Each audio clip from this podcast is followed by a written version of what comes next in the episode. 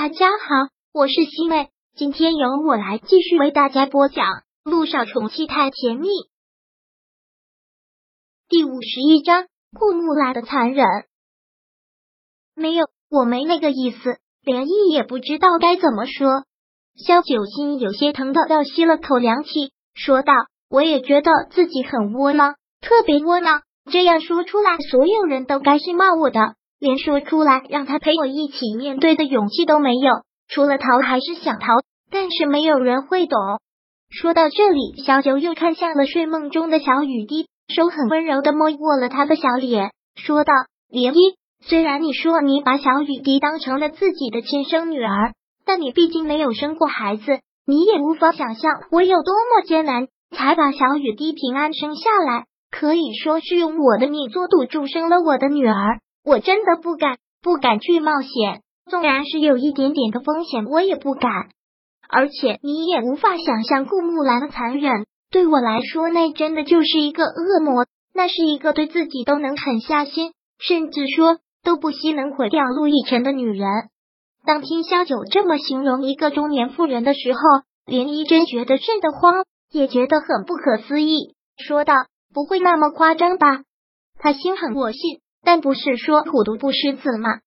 再加上她又是一个母亲，你说毁掉陆亦辰是不是太危言耸听？萧九冷冷的笑，他也希望是危言耸听。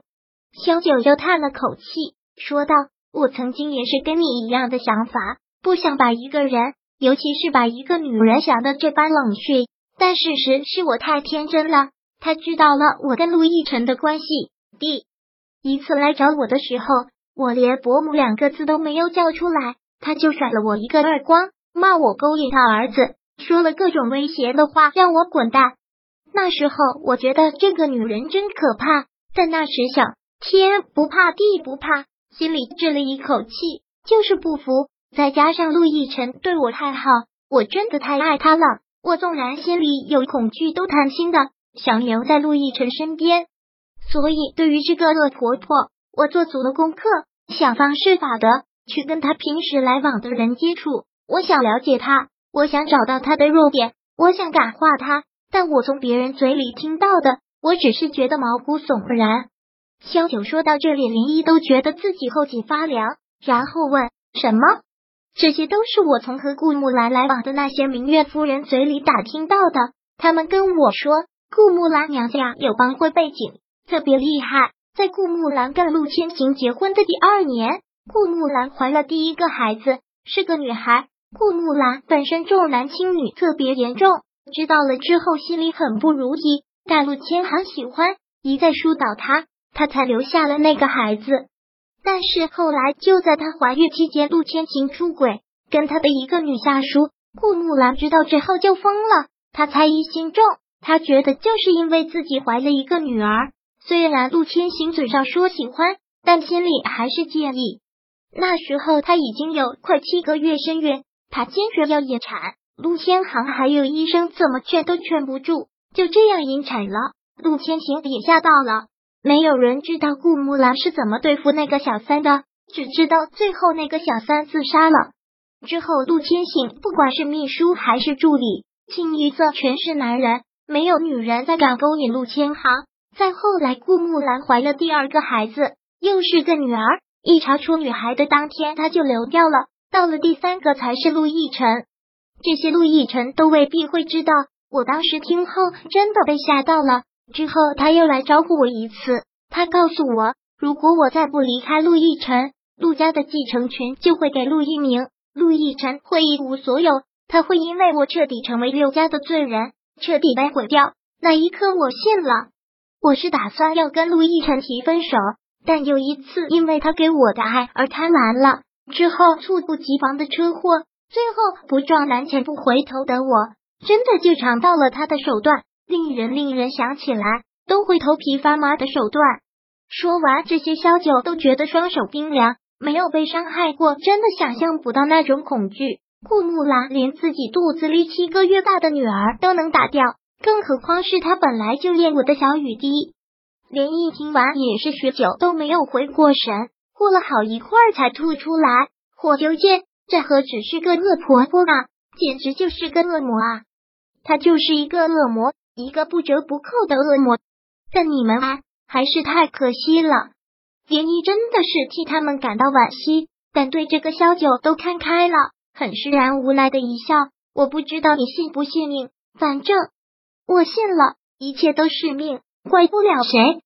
说到这里，他还是看向了小雨滴，然后很欣慰的笑了。小雨滴就是老天爷给我最好的礼物，对我来说够了。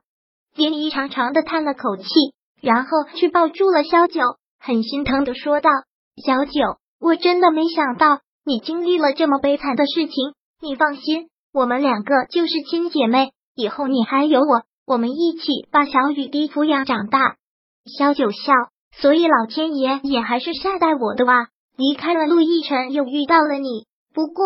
今天我跟你说的，你千万千万不要告诉第三个人，一定帮我保密好吗？连漪伸出手来发誓，我连漪发誓，关于小雨滴的身世，我绝对不会告诉任何人，绝对不会，否则天打雷劈，全家死光光。好了，谁让你发这么重的誓啊？萧九也不想给涟漪造成什么阴影，又连忙开玩笑的说道：“天好晚了，睡吧。”今晚上真宠幸你，诺，臣妾领旨。对于今晚上说的，两人哈哈一笑而过。第二天又是全新的一天，这件事就翻篇了，连漪也不会再说起。两人一起送小雨滴上了学之后，连漪去了陆氏，萧九便到了医院。但是到了医院之后，才觉得是灾难。早有准备，一进办公室，所有的医生护士轻松的欢呼。然后拍着手喊着：“肖医生，请客，请客！”肖九真的是服气了，这又是哪一出？你们这是又怎么了？好端端让我请什么客？肖九只能是开玩笑的一句：“难不成我产房有喜生了，成副主任了？那我肯定会请客。”看他这样开玩笑的态度，小唐忙说道：“肖医生，你就别装了，真不知道假不知道啦。”你火了，彻底火了。第五十一章播讲完毕。